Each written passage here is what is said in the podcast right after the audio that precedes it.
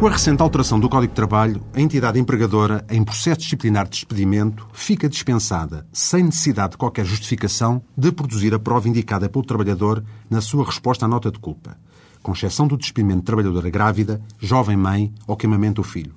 verificando-se tal dispensa de instrução também relativamente aos representantes sindicais dos trabalhadores.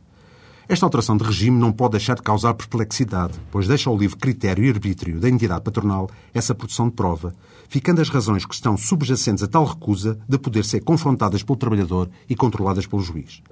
Se a entidade empregadora não realizar a instrução do processo disciplinar na vertente probatória do acusado, ressaltando tão somente do mesmo a versão dos factos constantes na nota de culpa e correspondente prova, não vemos como poderá o trabalhador despedido socorrer-se o procedimento cautelar de suspensão de despedimento e aí demonstrar com base no dito processo disciplinar, a probabilidade séria de inexistência de justa causa de despedimento. Finalmente, com essa não realização da prova do trabalhador arguído, transfere-se para os juízes dos tribunais do trabalho o papel de instrutor definitivo do processo disciplinar e decisor final do correspondente despedimento, judicializando-se dessa maneira inutilmente essa forma de extinção da relação laboral.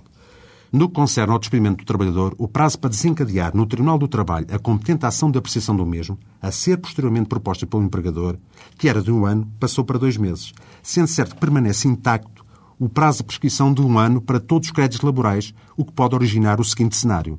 Devido ao curto prazo estabelecido para a impugnação do despedimento e consoante a extensão e complexidade das outras questões relacionadas com o contrato de trabalho ou a sua estratégia de defesa, o trabalhador poderá ter que disputar ou instaurar duas ações em juízo, num aumento artificial dos processos de jurisdição laboral. Desapareceu a possibilidade que era dada à entidade patronal da reabertura do processo disciplinar de despedimento com justa causa do trabalhador, quando este último viesse, em ação de impugnação do despedimento, a contestar a validade formal do processo disciplinar, medida que se aplaude dá ter sido metida a martelo no anterior regime e nunca ter verdadeiramente funcionado. Até para a semana.